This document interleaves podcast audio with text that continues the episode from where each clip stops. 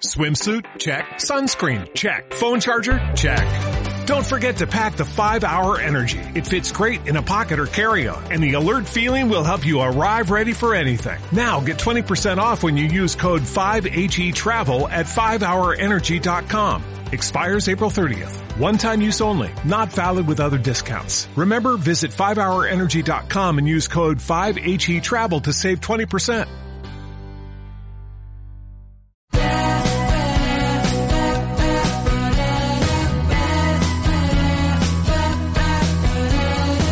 Así comienza Subamos el Volumen, Educando en Finanzas, el podcast que te ayudará a aprender nociones básicas sobre el ahorro, la administración y la inversión de tu dinero, escuchando diferentes charlas con referentes y especialistas. En esta segunda temporada, a través de los episodios, en Subamos el Volumen hablaremos de los diferentes temas que hacen al mundo de las finanzas, desde finanzas descentralizadas y criptomonedas hasta todo tipo de temas relacionados con finanzas tradicionales, como renta fija y variable, futuros y commodities, distintos tipos de análisis de activos, finanzas en las redes sociales, política monetaria, local y mundial, entre otros temas. Pero también hablaremos de inclusión y educación financiera, fintechs y tecnología. Creemos que este podcast es nuestro granito de arena para reforzar la agenda educativa del futuro y que educar en finanzas puede generar progreso individual y colectivo. Si te gusta lo que hacemos, tu aporte puede ser difundirlo. Dale, vení, escucha con nosotros este nuevo episodio. Ahora sí, subamos el volumen.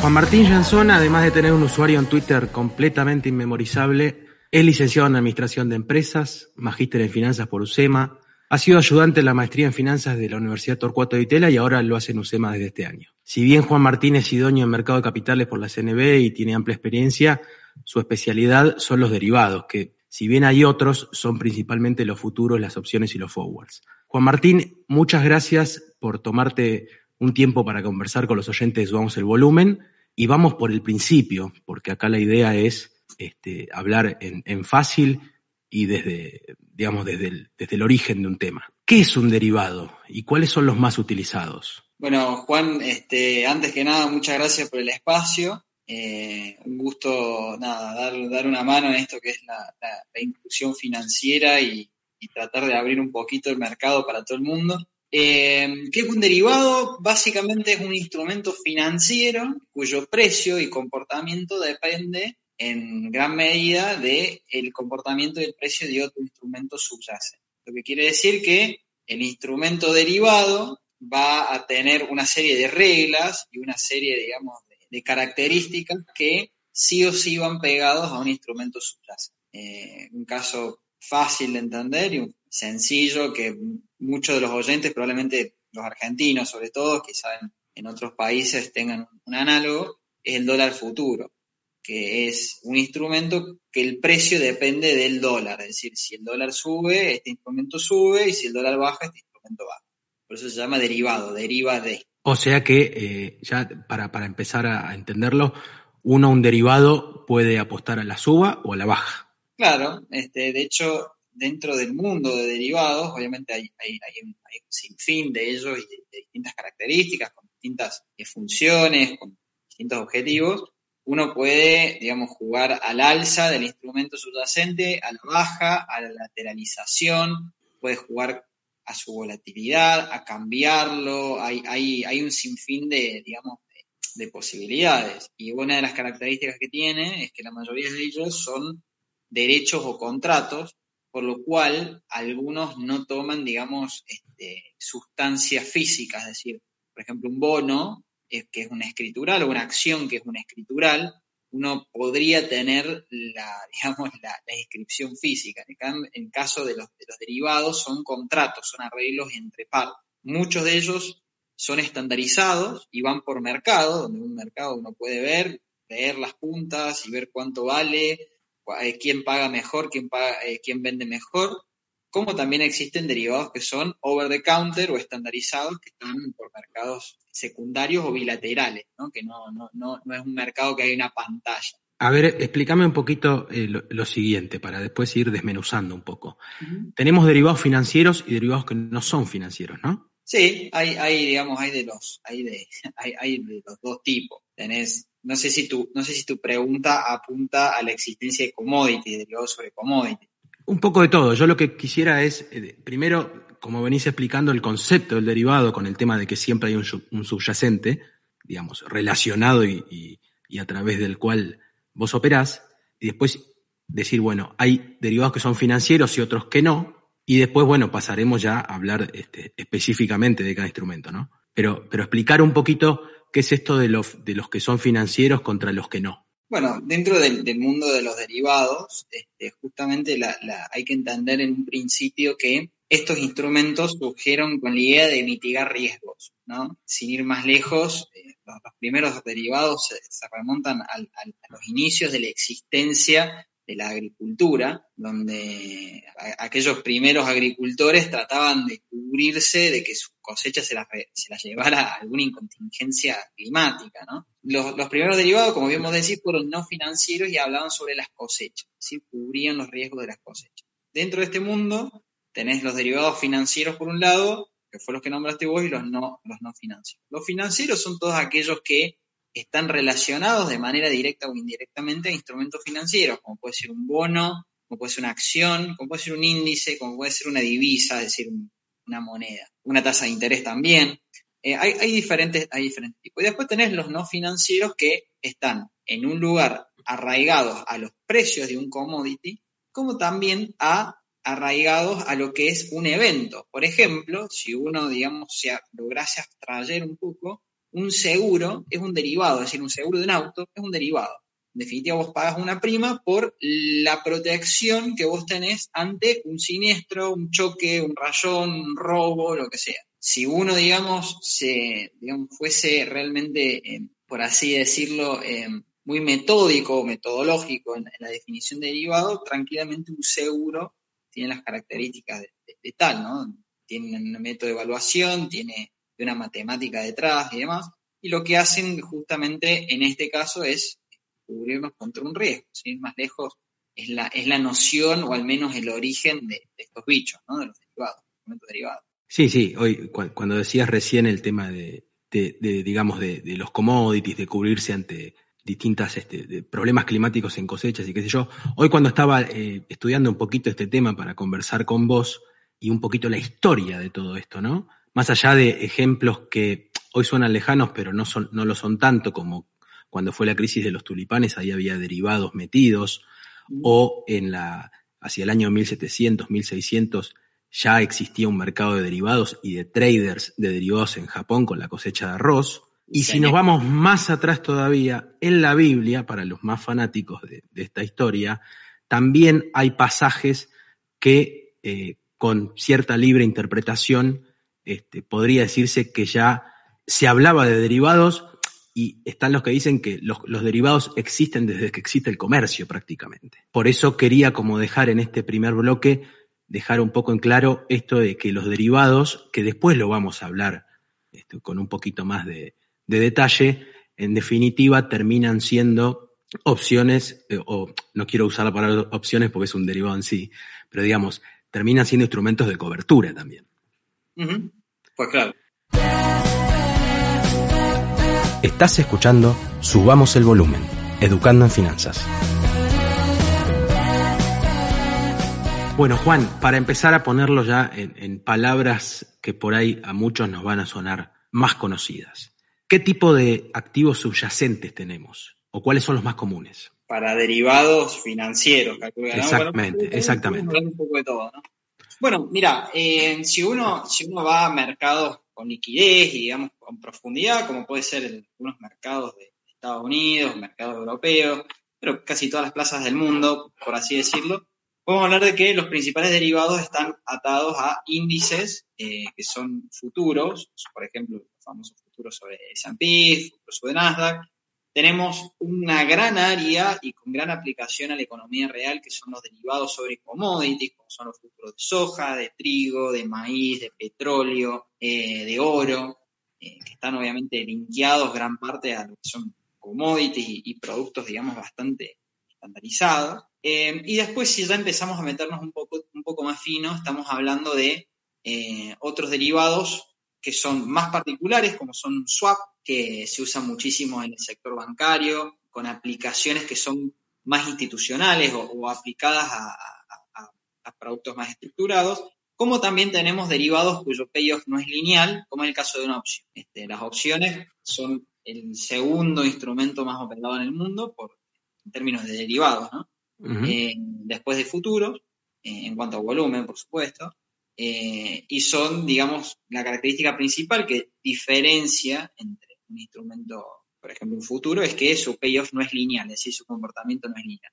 Sin entrar tanto en el tema, estos instrumentos lo que hacen es tratar de cubrir o al menos asimilar el comportamiento, cierto comportamiento de los instrumentos subyacentes que tienen, que son índices, acciones, bonos y tasas de interés en primer lugar. Después pueden tomar otra complejidad mucho más superior, de hecho, cuanto instrumento, cuanto contrato dando vuelta de lo que se pueda operar o de lo que se pueda cuantificar. Este, pero bueno, eso es, para un tema eh, bastante de, charla mucho más extendido, ¿no? Y básicamente no es lo que y yo pienso, ¿no? Por ejemplo, entre las características principales, y me gustaría que lo expliques un poco más, bajarlo un poco más a, un lenguaje sencillo o con algún ejemplo, eh, por un lado tenemos que los derivados son instrumentos que se operan apalancado, ¿no? Porque uno no tiene que tener todo el capital del contrato. Y por otro lado, tienen una fecha de liquidación, digamos, que después depende del derivado, será con o sin delivery, ¿Podrías contarnos un poco, o sea, ampliar un poco sobre esto que te estoy diciendo? Bueno, eh, antes, que, antes que nada es importante entender que cuando nosotros hablamos de futuro, sobre todo, o de forward, ya, ya vamos a entrar en la diferencia, pero nosotros, de hecho, me voy un paso antes. Antes de empezar a hablar de derivados, tenemos que entender entre dos, dos clases grandes de derivados, decíamos, como dos grandes familias. Tenés aquellos que tienen un payoff lineal, es decir, que si yo lo compro y sube, yo gano plata, y si yo, y si baja, pierdo plata, es decir, es lineal. Eh, de la misma manera que tenemos otros derivados cuyo payoff no es lineal, como en el caso de las opciones. Para aquellos quizás un poco más familiarizados con el uso de opciones, saben que cuando yo compro una opción tengo una pérdida limitada y una posible ganancia ilimitada o, o, limitada dependiendo de qué lado. Lo mismo cuando la vendo, tengo una prima que voy a cobrar y digamos, si el trade se me mueve en contra, puedo tener pérdidas ilimitadas. Si nosotros separamos entre estos dos tipos de instrumentos, vamos a encontrar con que los lineales, que muchas veces se llaman delta one, pero es simplemente un nombre, un nombre bastante marketinero, los futuros, por ejemplo, que replican el comportamiento del subyacente, en la mayoría de sus casos lo replican de manera lo más simétrica posible. Eh, cuando nosotros entramos en un contrato de futuro, nosotros tomamos una exposición. Es decir, supongamos que nosotros compramos un futuro cuyo valor es de 100 mil pesos. Nuestra exposición es de 100 mil pesos. Es decir, si el futuro sube 1%, nosotros vamos a ganar mil pesos y si baja 1%, nosotros vamos a perder mil pesos. Ahora, como los instrumentos futuros y estos en general, como son los forward o los futuros, estamos hablando, no requieren que cuando yo compre integre el dinero al principio. Es decir, nosotros lo que hacemos es adquirir un contrato con un precio este, acordado en una pantalla o a través de una negociación bilateral. ¿Qué ocurre? Cuando este, este, estos instrumentos, ya sea forward o futuros, tienen un vencimiento. Es decir, a diferencia de su subyacente, que puede, si no tiene ninguna este, cuestión legal o nada que esté atado a su a su naturaleza intrínseca que determina la fecha de expiración, este instrumento habitualmente tiene un vencimiento, este, que por lo general son mensuales, este, pero hay de todas las clases había y por ahí. ¿Qué pasa? Cuando nosotros entramos en este contrato, nosotros tenemos dos posibilidades en cuanto a la expiración. Antes que nada, vuelvo a recalcar, nosotros no recibimos ni ponemos dinero al momento de comprar o vender el contrato. Simplemente entramos en un contrato donde nosotros decimos, yo voy a pagar por esto tal monto a tal fecha. Si yo vendí el contrato, yo digo, yo voy a haber vendido esto a tal monto a tal fecha. Básicamente estás poniendo un contrato, es decir, un arreglo que va a ocurrir en un tiempo determinado, en un monto determinado, por una cantidad determinada. Cuando el contrato finaliza, es decir, cuando llega su fecha de expiración, lo que se realiza es la entrega del instrumento en cuestión del contrato al precio pactado. ¿Qué quiere decir esto? Cuando finaliza el contrato, al final de, toda esta, de todas las sesiones de trading y dependiendo de cuál sea nuestro, nuestro objetivo, nosotros vamos a tener que pagar la diferencia entre mi precio de entrada y mi precio de salida, que puede ser una ganancia o una pérdida, y o entregar o recibir el activo en cuestión. En este punto tenemos una diferencia entre dos tipos de futuros o forward. Cuando finalizan, hay algunos que son cash settlement, que significa que cuando finaliza este instrumento, yo voy a recibir la diferencia entre mi precio de entrada y el precio al cual termina. Es decir, si yo, por ejemplo, entré al contrato que recién mencioné en 100 mil pesos y termina valiendo 110 mil, yo voy a tener en mi cuenta 10 mil pesos más y si termina en 90 mil voy a tener 10 mil pesos menos, es decir, voy a deberle al mercado 10 mil pesos menos. O puedo tener el delivery. ¿Qué significa esto? Que si yo compré el activo subyacente, es decir, el futuro, con un activo subyacente, al final de ese contrato se me va a entregar ese activo, cuando finaliza, eh, puede ser soja, puede ser un bono, puede ser trigo, puede ser petróleo, se me entrega ese instrumento y yo tengo que entregar el dinero por el que yo dije que iba a pagar en aquel momento X del tiempo cuando yo entré en ese, contrato. Si yo lo vendí, es decir, si yo hice la operación inversa, es bueno, si yo vendí un contrato con delivery, yo lo que tengo que hacer es entregar el producto. Es decir, porque yo voy a llegar a la fecha de vencimiento, va a aparecer el comprador y va a decir, che, yo te compré a vos a tal precio, a tal fecha, esto, entregámelo. Perfecto. Si yo lo vendí, si yo tenía ese instrumento, voy y lo, este, lo. Eso con la, con la cuestión de, liquidación, y no sé, Juancho, si, si, quedó claro o querés que lo repase. No, no, queda claro. Eh, lo que me gustaría que, que expliques un poco más en función de los que no se dedican a, a operar este tipo de instrumentos es que cuando, eh, por un lado, si el activo es, eh, digamos, eh, por ejemplo, en el caso de las, de las opciones, el subyacente es, un papel, uno tiene que tener, y eso también depende del broker, con quien opera y qué sé yo, uno tiene que tener este, los fondos disponibles para este, hacerse cargo de la compra de esos papeles o de la venta de esos papeles. Digo, tenés que tener este, la garantía. Claro, cierta espalda. Claro, pero lo que sí me gustaría que expliques un poco mejor es cómo en el caso de los, de los derivados donde hay entrega física cuando es un commodity, por ejemplo, como pasó en el con el petróleo en, pandemia cuando el petróleo se fue este, a valores negativos, cómo, digo, explicar un poco o contar cómo dentro de este mercado, en el día a día, por un lado tenés una gran parte de operadores que solo están de alguna manera especulando, en algún sentido de la palabra, y después tenés unos pocos que son los que realmente necesitan el subyacente y que son los que se terminan quedando con el delivery. Sí, claro. Bueno, acá, acá un, caso hiper eh, fácil y, relativamente sencillo de entender o de ver en realidad es el, mercado del petróleo. Cuando, cuando, cuando uno habla de, derivados, que es lo que por como arrancamos la charla, hacíamos hincapié en lo que es cobertura. Y vos básicamente en un mercado tenés tres tipos de participantes eh, en cuanto al, uso de derivados. Vos tenés los que son los especuladores, que son aquellos, y no del sentido despectivo que uno tiene la palabra, sino que es aquel que cree que el precio va a subir o cree que el precio va a bajar eh, por algún motivo, porque tiene información, porque, porque le parece, porque su análisis le da que, que sube o que baja, que es aquel que toma una, dirección, una, posición sin la necesidad de entrar en delivery, es decir, entregar el subyacente o hacer una cobertura de riesgo. Y te hago un paréntesis, sea lo que sea eh, el sentido del término especular, son los que mayormente le dan liquidez.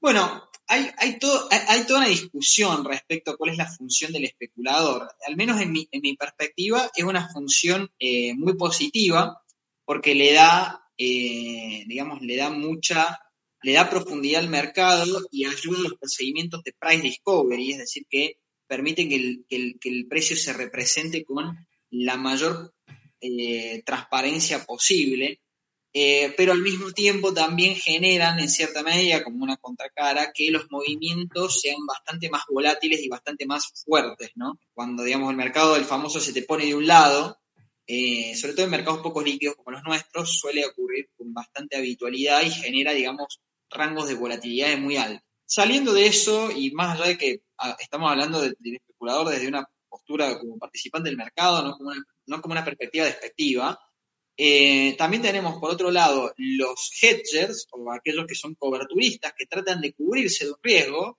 Por ejemplo, el productor de soja, que sabe que él va a producir soja, está long en soja física, pero ella quiere asegurarse un precio de venta. Entonces, si él está long soja física y vende el futuro, el futuro de soja, es decir, vende su soja a futuro, él sabe que ya tiene un precio de venta. ¿Ok? Entonces, el, el coberturista o el hedger poner el nombre que quieras, eh, lo que hace es tener posiciones contrapuestas para cubrirse y para tener certeza en el futuro. Y por último, tenés los arbitrajistas, que son, digamos, eh, un tipo de participante que es un poquito más sofisticado, si le querés poner, que lo que está tratando de buscar es constantemente los pequeños desarbitrajes o las pequeñas, digamos, este, los, los, pequeños problemas de evaluación que suelen existir en el mercado día a día, porque está los mercados están hechos en base a expectativas y miedos de, los participantes y que en algún momento dado del tiempo se genera este, alguna oportunidad sin tomar riesgo que están constantemente, digamos, eh, generando un price discovery y, digamos, bandas de precio, ¿no? O de, comportamiento del mercado. Entre estos tres muñecos lo que hacen es eh, proveerle, digamos, la, dinámica al mercado que, requiere y cumplir la función de tal, ¿no? Que en, definitiva son, es un espacio en donde se encuentran necesidades este, contrapuestas. Tenés un tipo que, ya sea porque se quiere cubrir o porque piensa que va a subir, el subyacente compra un instrumento y tenés del otro lado una persona con la posición exactamente opuesta. Y, eso es un mercado, ¿no? Es, es justamente un mercado. Estás escuchando Subamos el Volumen Educando en Finanzas. Bueno, Juan Martín, me gustaría empezar como a, de alguna manera, si nos, si nos estamos olvidando de, decir algo importante sobre, específicamente sobre los futuros, porque después vamos a pasar al resto. Este, sobre los futuros, eh, digamos, ¿qué, qué, crees vos eh, que, nos falta explicar para, para que se termine de entender. Recién hablabas, por ejemplo, de que están los especuladores, los que hacen hedge o cobertura y los arbitrajistas. Te iba a hacer el chiste fácil de, si los arbitrajistas son los que están este, juntando las monedas que quedan en la mesa, pero en realidad... Yo soy, el rascaolla número uno, ¿eh? ¿Ah, sí? Sí, literal. O sea, con la uña rasco la uña. Está muy bien. Este, pero bueno, digo, los futuros eh, básicamente eh, digamos que creo que más o menos han quedado explicados. Yo, desde mi posición de una persona que no está todo el día con eso, digo, los futuros mayormente son eh, futuros de, commodities, futuros de, metales. Cuando digo commodities no estoy hablando solo del agro, sino todo lo contrario, también con, una presencia importantísima el petróleo y después futuros más financieros, ¿no? Como, como empezaste hablando en el episodio hablando de los futuros de dólar acá en Argentina específicamente. Y no sé si nos estamos olvidando, Juan, de algún concepto importante relacionado específicamente con los futuros. Antes que nada, digamos, hay, hay, algo hiper importante que es en cuanto a la génesis o a la naturaleza del futuro, de cualquier instrumento eh, derivado en general, es que en este caso, sobre todo en los direccionales, es que necesitas integración de garantía. Es decir, cuando vos entras en un, en un, en un contrato, vamos a suponer el caso de los 100 mil pesos que estábamos hablando recién. Cuando vos entras en un contrato, que es de 100 mil pesos, el mercado te va a pedir algo, por más de que vos no, precisamente no entres justo, o sea, no vayas a delivery o vayas al final en una fecha futura. Te va a decir, che, bueno, en primer lugar, vos para entrar a esto tenés que garantizar esta posición. Es decir, y no con el total de los 100 mil pesos. Te va a pedir un porcentaje. Habitualmente ronda entre el 10 y el 20% de la exposición. Es decir, si vos tenés una exposición de 100 mil pesos, te van a pedir entre 10 y 20 mil pesos, dependiendo del contrato, dependiendo de la longitud. Hay, hay una tabla donde, donde cada mercado te da su necesidad. Y por otro lado, es importante entender que en el caso de los futuros tiene una liquidación que es mark to mark. ¿Qué quiere decir esto? El futuro todos los días vuelve a valor cero en respecto a la posición que vos estás tomando. ¿Qué quiere decir esto? Cuando yo compro un futuro, supongamos este, este futuro de 100 mil pesos, y sube 1%, al otro día yo voy a tener en mi cuenta acreditado mil pesos. ¿ok? Ese futuro, ese día, va a valer 101 mil pesos. No es que vale 100 y yo tengo una ganancia sin realizar. Vos realizás la ganancia o la pérdida todos los días. Entonces, si ese futuro después, al otro día, baja 1%, un poquito más de 1%, baja 1%, vuelvo yo a mí de mi cuenta, me van a debitar esos mil pesos y yo voy a tener de nuevo una posición, una exposición por 100 mil pesos. Si al otro día baja 1% de nuevo, yo voy a ver que en mi cuenta me vuelven a debitar mil pesos y yo tengo que de alguna manera integrarlo, ya sea porque tengo cash líquido, porque tengo títulos y los liquido, o porque me hacen margin call y me liquidan las garantías. Ahora, hay una diferencia muy importante acá y que hay que tener en cuenta. Cuando los instrumentos operan a través de un mercado, es decir, que pasan a través de un mercado, ya sea como una plataforma como las que conocemos en Argentina de, de Bima, de Rofex o cualquier instrumento, o, o el NICE, Nasdaq, cualquiera de ellos, siempre hay un mecanismo de garantías donde el mercado me pide a mí garantías y a la contraparte, que es una persona que me está vendiendo o, comprando el futuro, porque son contratos entre dos partes, le va a exigir lo mismo. A los dos lados les pide garantía. Ahora, cuando hablamos de instrumentos que son de negociación bilateral, como son la mayoría de los forward, como son los swap, este mecanismo no existe. Si bien puede existir la posibilidad de la integración de garantía por la contraparte y de la posición, otro tema en el cual no queremos entrar porque no tiene sentido. Este mecanismo no existe y muchas veces tampoco existe el, mecanismo de mark to market. O sea, yo entro en el forward y al final cobro la diferencia de lo que me generó esto, si subió o bajó, si es que compré o vendí. Al final, al momento, al momento cero, entre el momento cero y el final no pasa nada. En los futuros y en la mayoría de los instrumentos que pasan por mercado, como recién contamos, sí ocurre este mecanismo donde tenemos liquidación diaria de este, el mark to market, que se le llama, que depende de nuestras garantías, de nuestra posición. Eso es hiper importante entender porque cambia sustancialmente nosotros cómo generamos nuestra estrategia y qué instrumento vamos a utilizar dependiendo de las necesidades que nosotros tengamos como participantes del mercado. Eso, cuando, vos hablas de los, de los forwards y los swaps que no pasan por el mercado, ¿te estás refiriendo al término OTC específicamente? Exactamente. Exactamente. Perfecto. Over the counter. Sí. Perfecto. Entonces, bueno, decíamos, y, yo acá quiero hacer una aclaración también, más allá de que no es el, fin exacto del, episodio. Yo siempre digo, ¿no? Porque yo hace mucho menos que vos que, que opero en el mercado, este, se entra por, por FCI o por bonos, se sigue con acciones, después nos podríamos pasar a opciones y últimos son los futuros. y algunos ni siquiera llegan ahí. Por esto que decís vos precisamente, que es, por un lado, que cuando pasamos por el mercado, y en el caso de, corregime, pero eh, digo, el, gran caudal pasa por Chicago. Sí, en cuanto a futuras opciones, sí. Sí. El derivado de excelencia es el CBOI o el CME. Sí, el CBOI y el CME. Pero digo, lo, que, lo que digo es, al pasar por el mercado está esto que vos decís de que este, están las garantías diarias en, función del movimiento del precio. Y realmente, y encima es un mercado que opera más, eh, tiene una franja horaria mucho mayor a la, a la de acciones y, bonos. Entonces, realmente es un instrumento que eh, yo no digo que sea para poco, porque acá me encantaría que fuera para cada vez para más, pero digo, es un, es un instrumento donde realmente hay que estar preparado, hay que estudiarlo, hay que saber operarlo, porque inclusive la psicología de operarlo es completamente otra, no es solo la espalda. Bueno, hay, hay, una serie de, cosas en las cuales coincido muchísimo.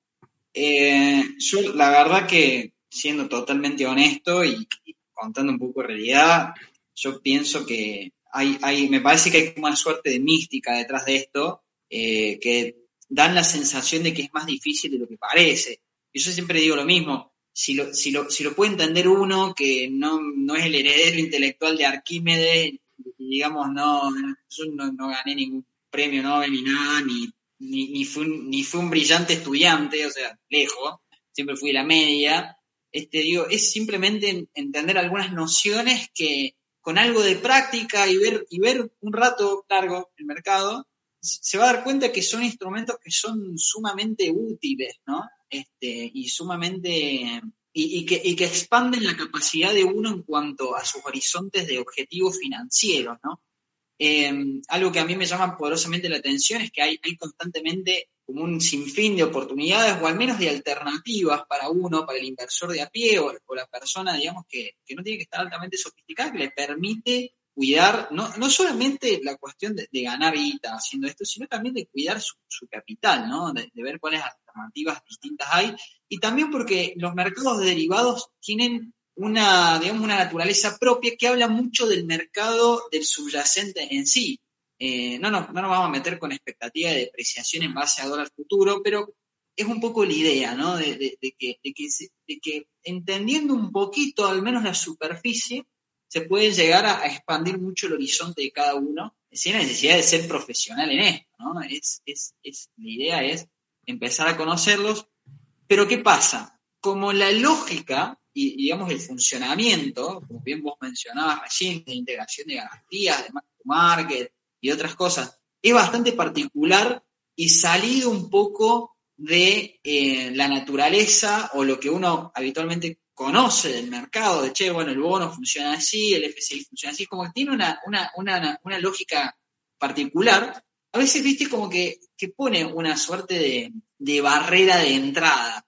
Pero la verdad es que no es ni más complicado, ni más difícil, ni más peligroso que eh, cualquier otro instrumento financiero. Solo, como decías vos, a lo mejor demanda un poquito más de conocimiento técnico del instrumento per se, pero no es rocket science.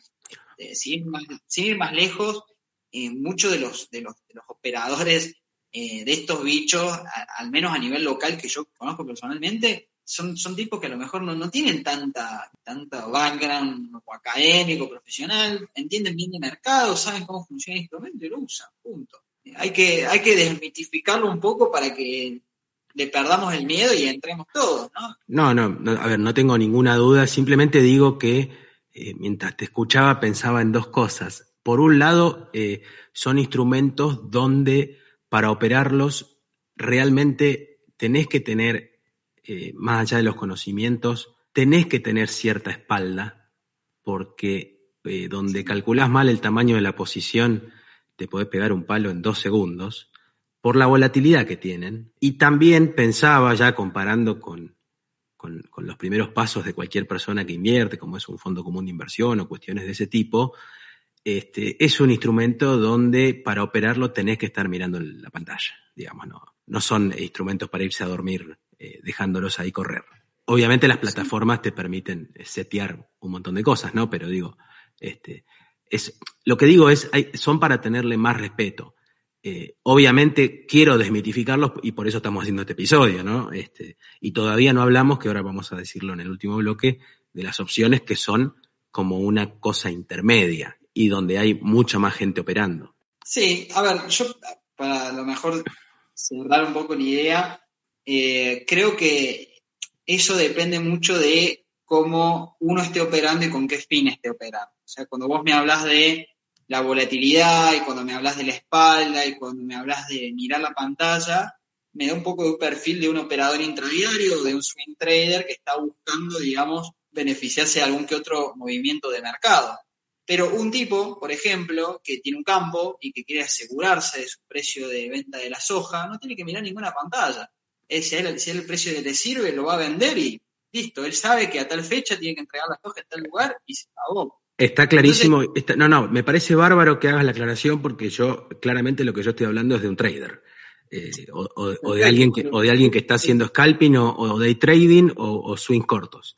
Obviamente vos estás hablando de una persona que, por ejemplo, si es un productor de soja, el tipo se quiere cubrir del precio y de última tiene la soja y la va a entregar pero es que justamente el mercado estamos constituidos por esta masa de gente, o sea, tanto el tipo como que está en la pantalla mirando ahí, se le puede pegar la puta, si se para, si le dan unos centavitos, como el tipo que está en su producción y viste, bueno, me quiero sacar este problema de la cabeza, pum, lo vendo, chao, me sirve el precio. Como también el tipo, o a lo mejor otro tipo de inversor, como somos nosotros, que estamos constantemente mirando las pantallas y elaborando, digamos, eh, soluciones automatizadas de trading, donde estamos buscando en base a distintos factores matemáticos, ¿viste? Ganarle un centavito, una monedita a las diferentes disociaciones de, precio. Yo pienso que ahí, y yendo a lo que dijiste vos, obviamente requieren mayor capacidad, pero va de la, no, capacidad, eh, mayor preparación o capacidad, de, digamos, de entendimiento de, de, la materia, por el hecho de que tienen su naturaleza propia, ¿no? Esto que hablábamos de que se comportan diferentes de lo que uno conoce, ¿no? Esto de que te, de que te hagan eh, débitos diarios, ¿no? Cuando vos compras un papel, un bono o un FCI, vos lo compras y la ganancia o la pérdida es no realizada hasta que lo vendés. En este caso, vos la ganancia y la pérdida la vas realizando todos los días. Entonces, vas a necesitar una espalda mayor. Ahora, una de las cosas fáciles y que ocurren en todos los traders es que es fácil engolosinarse con la palanca implícita. Porque si vos decís, che, bueno, para, yo puedo, yo mi cartera tiene 100 mil pesos, ¿no? Esos 100 mil pesos me sirven de 20% para cualquier otra cosa. Entonces yo de repente puedo tomar una exposición por 500 mil pesos pero mi cartera es de, 100. Entonces estoy cinco veces apalancado o cinco veces tengo la exposición de, lo que, de lo que yo puedo realmente comprar, que a diferencia de los mercados de equity o de bonos, no te permiten eso con tanta facilidad, ¿cierto? La mano a veces viene de la administración de riesgo y que vuelvo a lo, a lo primero es de entender qué estoy haciendo. Eh, si ir más lejos, nosotros estructuramos grandes porciones de, de instrumentos estructurados, que se llama, valga la redundancia, y que está lleno de cosas cruzadas, que van, que vienen, que suben, que bajan, que se netean. Si vos las entendés, dormís tranquilo, ¿no? Porque ah, bueno, si esto funciona así, esto va para allá. Depende mucho del grado y del tipo de inversor o de operador que seas, que esto que decían, tenés el trader, eh, especulador, o swing, o day trader, o lo que sea, tenés el hedger, tenés el arbitrajista, es como, el mercado es muy grande. A, eso, ese es mi punto. Estás escuchando Subamos el Volumen, Educando en Finanzas. Juan Martín, dejé para el último bloque eh, por ahí lo que es el instrumento, no te digo más conocido, pero más, más utilizado por este, inversores o traders o como querramos llamarlo, que, este, digamos, por alguna razón o por, por antigüedad o por experiencia o por lo que sea, no se le animan tanto a los futuros o no los necesitan, digámoslo de las dos maneras, ¿no? No, no quieren ni especular ni, quieren, ni los necesitan porque no están dentro de la, de, los, de la industria o de los rubros que componen los subyacentes de, esos futuros, digamos.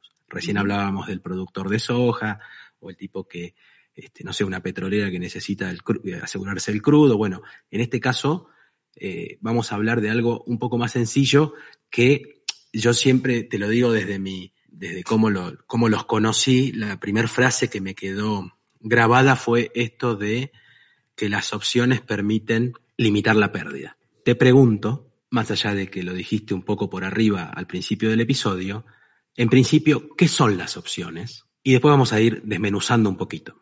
las opciones son uno de los tantos instrumentos derivados que existen que tienen un comportamiento que es no lineal, es decir, que no tienen un comportamiento sin. ¿Qué quiere decir esto? Que la, opción en su, en, su, en su concepción lo que hace es definir un precio, un, tiempo, eh, o sea, un plazo y un nivel de precio al cual yo quiero operar. ¿Cuál es la particularidad? Y que esto va con, con la parte no simétrica, es que el pago no es lineal. Es decir, cuando yo compro una opción, yo estoy integrando, yo pago por ese contrato, es decir, y yo tengo un derecho a ejercer esa opción dadas ciertas condiciones. En el caso del vendedor de la opción va a recibir esa, esa, esa opción, este, va a recibir la prima y va a vender la opción, va a vender el derecho, generándole una eventual obligación a cumplir con el derecho que acaba de ceder a cambio de una prima. Para verlo fácil, para, digamos, para entender fácil que es una opción, uno tiene que ir a un ejemplo muy sencillo que son los seguros. Si uno lo quiere tener de manera análoga, una opción es un seguro contra la volatilidad. ¿Ok? Es básicamente un seguro contra la volatilidad de un precio. ¿Por qué? Porque habitualmente nosotros los humanos nos gustan la linealidad, las medias, nos gusta, digamos, la tranquilidad y la volatilidad no suele ser un gran amigo de la naturaleza humana, por lo tanto, habitualmente comercializamos seguro contra volatilidad. ¿Cómo funciona la opción? De la misma manera que funciona un seguro de un auto. Por ejemplo, si yo tengo un auto, pongamos un auto X, y yo compro, es decir, adquiero un seguro, yo lo que hago es pagar una prima, ¿ok? Yo todos los meses, o cada dos meses, sea, el arreglo, voy a pagar una prima, que obviamente la tengo que poner, y a cambio recibo la seguridad de que si el auto me lo roban, lo choco, lo que sea que pase, el auto me lo repone. Del otro lado, vos tenés un tipo que te vende ese seguro y que básicamente se está jugando a que el siniestro no ocurra. En la medida de que más siniestros no ocurran, el tipo va a ir incrementando su, su, guita ganada y vos todos los meses va a ir poniendo plata hasta que en algún momento, cuando ocurre ese evento, chocas el auto, te lo roban, se prende fuego, lo que sea, vos ejercés tu seguro, ejercés la opción, llamás a tu seguro y dices, che, me pasó esto, y te pagan el auto. Entonces, en definitiva, vos pagas una prima por el seguro de que ocurra algo.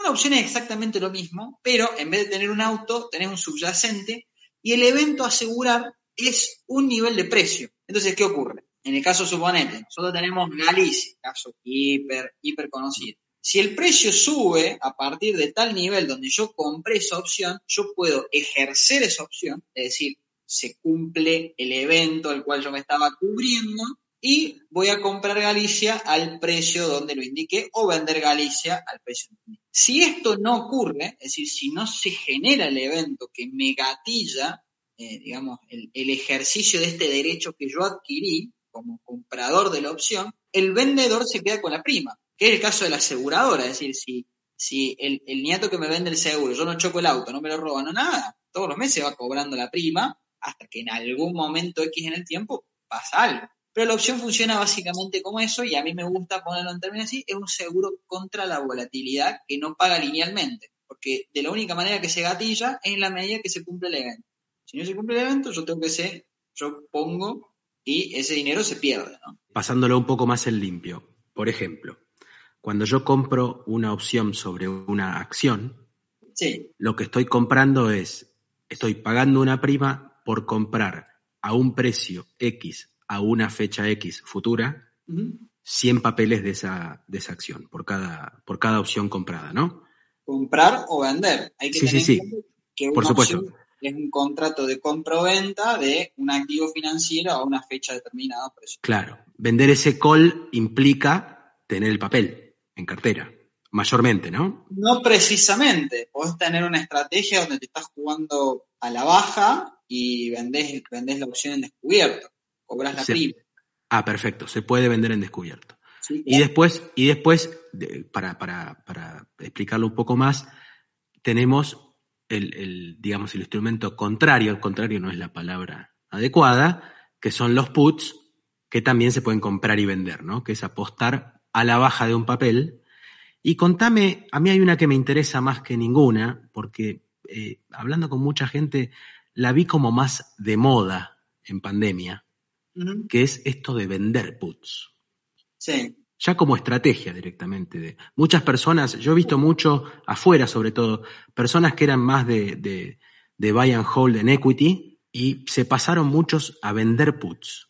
Exactamente. Bueno, la estrategia de vender un put, y de hecho en Argentina sirve mucho, no, está, no está masificado y no entiendo muy bien por qué, pero la estrategia de vender un put es es el análogo equivalente a tener un eh, cover call, es decir, tener el subyacente, que me va a hacer un pago lineal, y limitar la ganancia generando una tasa de interés. Si uno vende una opción, un, put, básicamente la figura que genera es la misma, pero la diferencia está en que no es capital demandante como en el caso de tener un cover call. ¿Por qué? Cuando yo hago un cover call, yo tengo que comprar el subyacente y después vender la opción.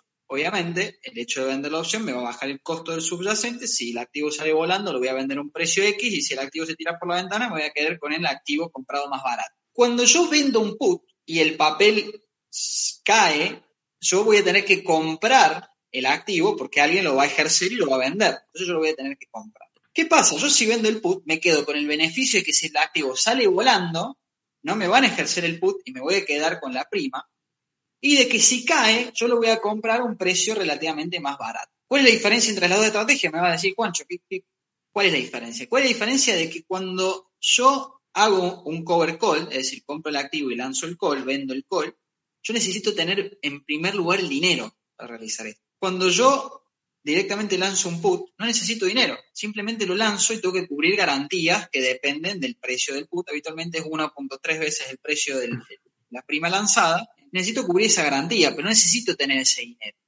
Entonces, en carteras donde yo, por ejemplo, soy buy and hold, que quiero tener, no sé, S&P o algún activo en particular que lo vengo manteniendo, y le quiero hacer, le quiero ganar tasa a ese activo y que si el, precio baja, a mí me interesaría seguir comprando, voy lanzando puts, a manera de ir generando una pequeña tasa implícita y que si el activo baja y se cumple, digamos, que me ejercen ese put lanzado, yo quedo comprado en ese activo que a mí me interesa. En definitiva, es una forma de que si ocurre la baja del activo, yo lo termine comprando incluso a un precio menor.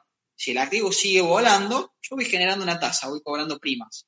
¿Ok? Voy cobrando la, prima que es el precio de la opción, hacia el monto de dinero que yo recibo por vender esa opción al mercado.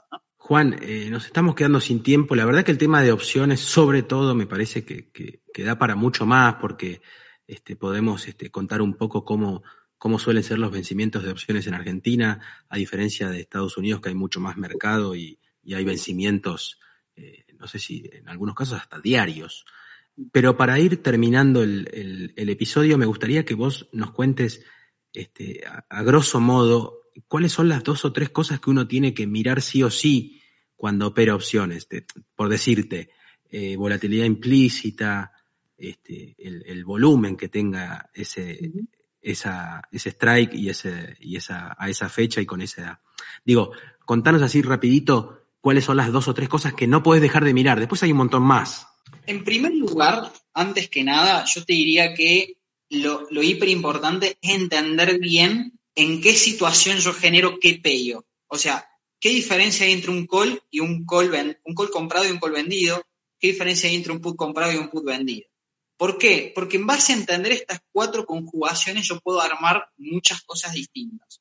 O sea, vos básicamente tenés a diferencia de un futuro o una, acción que la puedes comprar o vender, acá tenés cuatro figuras, está ampliando enormemente el panorama de, figuras y juego. En segundo lugar, lo que yo haría hiper hincapié es en entender qué tan profunda o qué tan líquida es la plaza, porque digamos, lo que ocurre muchas veces, sobre todo en, mercados como el nuestro, que al no tener tanta, eh, al no tener tanto volumen, al no tener tanta este, profundidad, es muy fácil quedar atrapado en posiciones que son difíciles de sacar sin este, incurrir en pérdida. Entonces, cuando uno va a operar una opción o tiene un view de mercado o tiene una idea, primero explorar bien qué está ocurriendo en el mercado en nivel de eh, liquidez y de, este, descubrimiento de precio. ¿A qué viene esto? De que como las opciones tienen una este, matemática intrínseca muy particular, muy particular, el hecho de comprar bien o mal una opción determina de si tu, de, si tu estrategia va a generar dinero o no.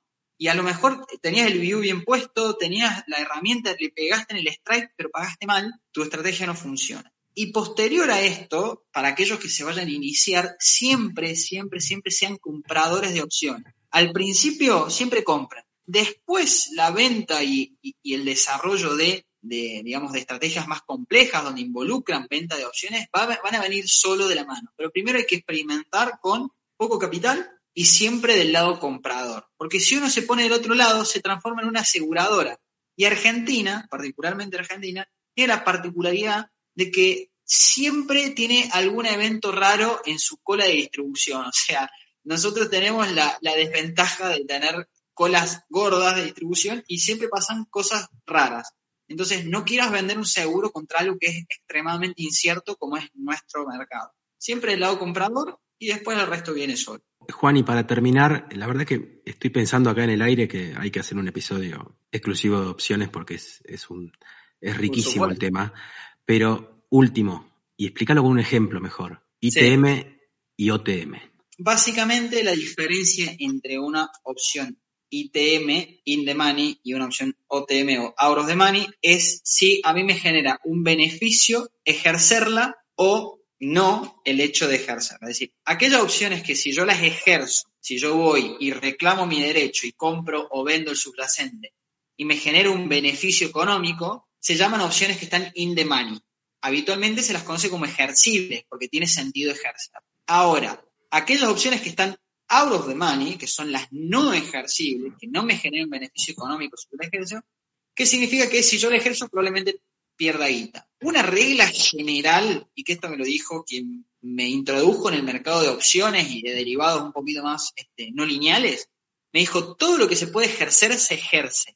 Y si uno agarra y hace la cuentita, se va a dar cuenta que siempre hay que ejercerlo in the, in the money y siempre hay que dejar vencerlo auros de money. Un comportamiento particular de las dos cosas es que el auro, el, el de money es mucho más volátil que el in the money. Todo lo que sea ejercible es más tranquilo, todo lo que no sea ejercible es bastante más volátil. Juan, eh, te agradezco enormemente. Más adelante vamos a hablar de opciones ya más, más finito. Eh, te agradezco enormemente. Nos quedó, bueno, vamos a dejar para la de opciones, vamos a dejar eh, la anécdota de las cabras, que sos famoso por eso. Ese es otro tema. Dale, Juancho, mil gracias. Un saludo a vos y a, todo el equipo. Muchas gracias por el tiempo y por el espacio. Gracias a vos. Bueno, que tengan buenas noches. Hasta luego. Hasta acá, subamos el volumen. Educando en Finanzas. Podés encontrarnos en Spotify, iTunes, iBooks y YouTube.